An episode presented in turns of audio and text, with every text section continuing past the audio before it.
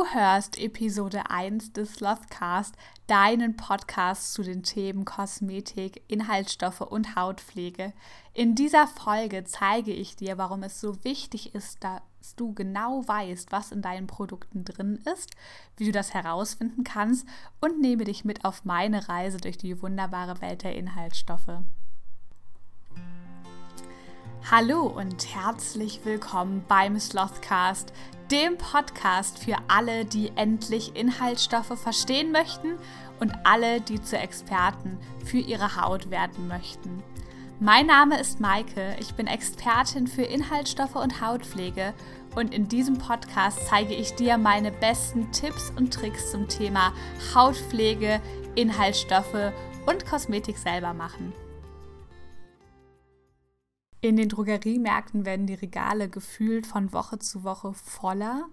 Es gibt immer mehr Produkte auf dem Markt. Du findest heute nicht nur noch Creme A oder Creme B, sondern auch jede Menge Serien, Ampullen, Masken und Co.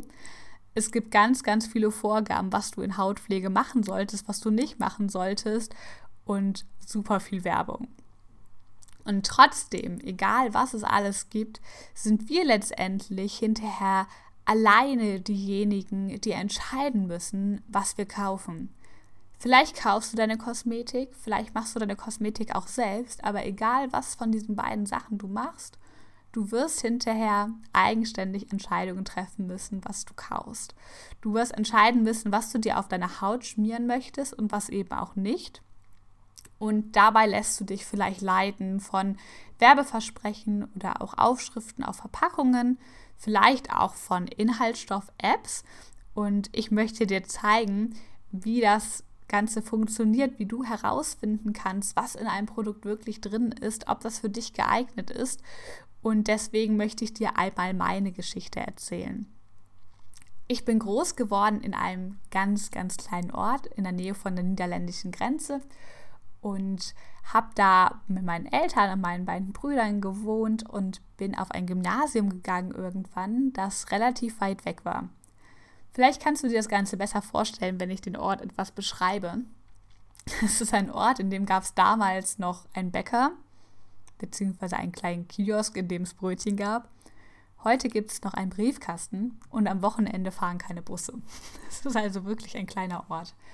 Und ähm, ich bin jeden Morgen um, ich glaube, halb sechs aufgestanden, beziehungsweise um halb sechs kam, glaube ich, der Bus sogar schon. Der kam auf jeden Fall unglaublich früh. Und ich saß morgens immer total müde und das hat man mir auch angesehen im Bus und bin eine Stunde zu meiner Schule gefahren.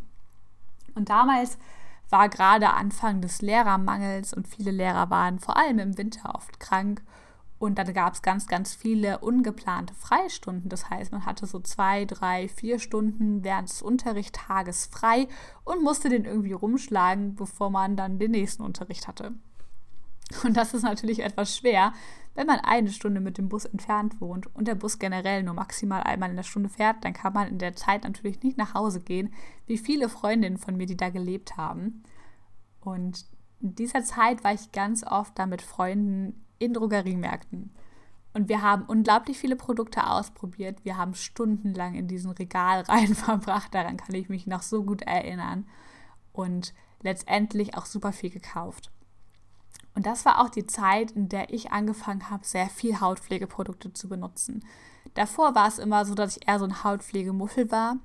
Ich glaube, das Einzige, was ich benutzt habe, war Sonnenschutzprodukte und natürlich Shampoo und Co. Aber ich hatte jetzt keine explizite Creme oder so. Und das fing damals dann an, dass ich wirklich viel gekauft habe. Aber die Sachen, die ich gekauft habe, habe ich nur gekauft, weil eine Freundin gesagt hat, das ist super oder sie hat gehört, das ist super oder oh, guck mal, da ist Faultier drauf und ich habe bis heute noch einige Produkte hier stehen, auf denen Faultiere drauf sind, weil ich es einfach unglaublich süß finde. Aber natürlich ist das der total falsche Weg. Es ist total der falsche Weg, wenn wir nur darauf hören oder schauen, was auf einer Verpackung draufsteht und was Werbeversprechen sagen. Oder uns von besonders schönen Verpackungen leiten lassen. Denn das Ganze sollte uns nicht zum Kauf verleiten, also vom Hersteller aus natürlich schon, sondern wir sollten uns vor allem auf objektive Informationen verlassen. Und die objektive Information, die uns als Verbraucher beim Kosmetikkauf an die Hand geben wird, ist die sogenannte Inhaltsstoffliste, die auch mit INKI-Liste abgekürzt wird. Das ist eine Liste von allen Inhaltsstoffen, die in dem Produkt vorhanden sind. Und die sind in Fachbegriffen da aufgeschrieben, weswegen die oft auf sehr, sehr viele erstmal ein bisschen einschüchtern wirkt. Dabei ist es gar nicht so schlimm und ich werde dir im Laufe dieses Podcasts auch zeigen, wie du das Ganze erkennen wirst. Und denn Inhaltsstoffe sind immer einheitlich gekennzeichnet, also nicht Hersteller A macht das ein und Hersteller B das andere. Und die bilden deswegen wegen dieser einheitlichen Kennzeichnung und diesen ganzen Vorgaben zur Kennzeichnung immer die Grundlage für eine Entscheidung. Egal, ob du Rohstoffe kaufst oder fertige kosmetische Produkte kaufst, alle diese Sachen bestehen aus Rohstoffen wiederum, die Inhaltsstoffe sind und Inhaltsstoffbezeichnungen, den sogenannten Inki-Namen, die Inki-Bezeichnung haben. Und diese Bezeichnungen informieren uns wirklich super detailliert darüber, welche Sachen wir in dem Produkt drin finden und dann können wir schauen, ob das für uns passt. Das heißt, Inhaltsstofflisten verschaffen uns eine Art Klarheit und eine Transparenz über ein Produkt. So müssen wir nicht mehr blind auf Werbung oder Berichte von Freunden vertrauen oder nach schönen Verpackungen kaufen, sondern darauf schauen, was drin ist. Das bietet sich auch an, wenn du Kosmetik gerne verschenkst, denn nicht die schönste Verpackung oder der teuerste Preis machen ein gutes kosmetisches Produkt aus. Und wenn du anfängst, Inhaltsstofflisten zu verstehen, dann wirst du super viele Aha-Momente bekommen. Und es gibt natürlich Apps auf dem Markt, die Inhaltsstoffe prüfen von verschiedenen Produkten. Ich persönlich sehe die aber etwas skeptisch. Denn auch wir sollten keiner App blind vertrauen. Das machen wir bei keinen Sachen eigentlich. Wir sollten uns selber informieren. Nur weil die App sagt, dass meinetwegen ein Silikonöl schlecht ist, heißt das nicht, dass das Silikonöl irgendwie für deine Haut schädlich ist. Oder dass es nicht vielleicht sogar für deinen Hauttypen besser geeignet ist als ein Pflanzenöl, weil du mit sehr, sehr vielen Allergien zu kämpfen hast. Und das heißt, Hautpflege ist etwas so Individuelles, dass wir eigentlich gar nicht darum herumkommen, uns selber mit dem Thema zu beschäftigen und uns selbst ein Bild zu machen, a, was möchte ich und b, was möchte meine Haut.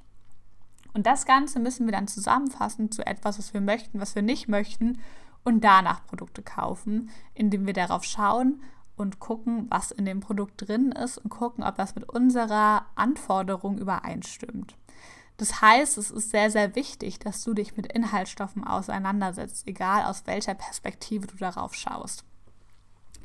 Bevor wir aber richtig eintauchen in den nächsten Episoden in die wunderbare Welt der Inhaltsstoffe, möchte ich eins vorwegnehmen.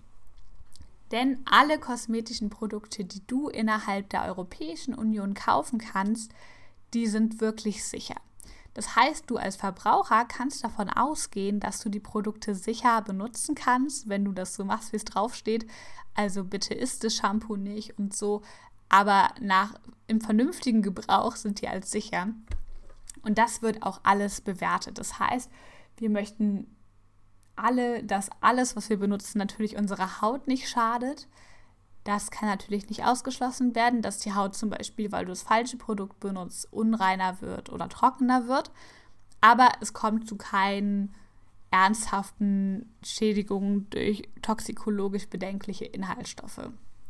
Und das Ganze wird immer vor dem Verkauf von Wissenschaftlern geprüft, sodass du wirklich davon ausgehen kannst, dass alles, was du kaufen kannst, auch sicher ist. Wenn du deine Produkte selber rührst, dann musst du natürlich neben den Inhaltsstoffen auch darauf achten, dass du die ganzen Sachen, die du kaufst, nur in den Höchstkonzentrationen verwendest, die angegeben werden, denn ansonsten kann eine Sicherheit natürlich auch nicht mehr garantiert werden. Du weißt also jetzt, dass du auf jeden Fall wissen musst, was in deinen Produkten drin ist, denn wenn du das Ganze nicht weißt, kann es zu verheerenden Folgen kommen.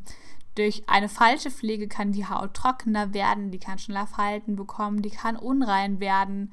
Viele Mischhäute entstehen so. Und es ist sehr, sehr wichtig, dass du darauf achtest und nicht einfach der Werbung blind folgst, sondern dir deine eigenen Meinungen bildest. Denn natürlich sagen alle, dass ihr Produkt das Beste ist. Und dazu habe ich eine lustige Geschichte für dich. Es geht nicht um Kosmetik, sondern um belgische Waffeln. Und zwar war ich vor der Pandemie also vor einigen Monaten, äh, in Brüssel. Und da gibt es ja diese belgischen Waffeln. Und äh, ja, es gab eine Straße, an der quasi jeder Laden damit geworben hat, wir haben die besten belgischen Waffeln. Und das ist natürlich super schwierig, sich irgendwie dann zu entscheiden, so welche Waffel kaufe ich denn jetzt. Es gab auch bei Google irgendwie nicht wirklich was Hilfreiches dazu. Und wir haben uns dann letztendlich für einen ganz netten Laden entschieden. Der Laden war super nett, die Waffel war, naja, nicht ganz so toll. Und genauso kann es auch beim Kosmetikkauf sein. Die Verpackung kann noch so schön sein, aber kann auch einfach nicht das halten, was sie verspricht. Und nur indem du weißt, was in einem Produkt wirklich drin ist und du dir Gedanken darüber gemacht hast, was du auf deiner Haut haben möchtest und was deine Haut auch braucht, kannst du hinterher ein Produkt finden, das zu dir passt und das zu deiner Haut passt. Und das ist wirklich, wirklich wichtig. Das Learning aus dieser Podcast-Folge, aus dieser allerersten Episode ist also, dass du dich auf jeden Fall damit beschäftigen solltest, was deine Produkte enthalten. Und deswegen gibt es jetzt zum Launch dieses Podcasts die ersten zehn Tage jeden Tag eine Folge, in der wir einmal ganz kurz einsteigen in die wunderbare Welt der Inhaltsstoffe. Deswegen hören wir uns schon morgen wieder, wenn du magst. Und ich freue mich auf dich. Dir hat der Podcast gefallen, du konntest etwas Neues lernen oder mitnehmen, dann abonniere super gerne den Podcast, teile ihn mit deinen Freunden und verlinke mich bei Social Media mit @cosmetics. Und ich freue mich schon, wenn wir uns beim nächsten Podcast wieder hören.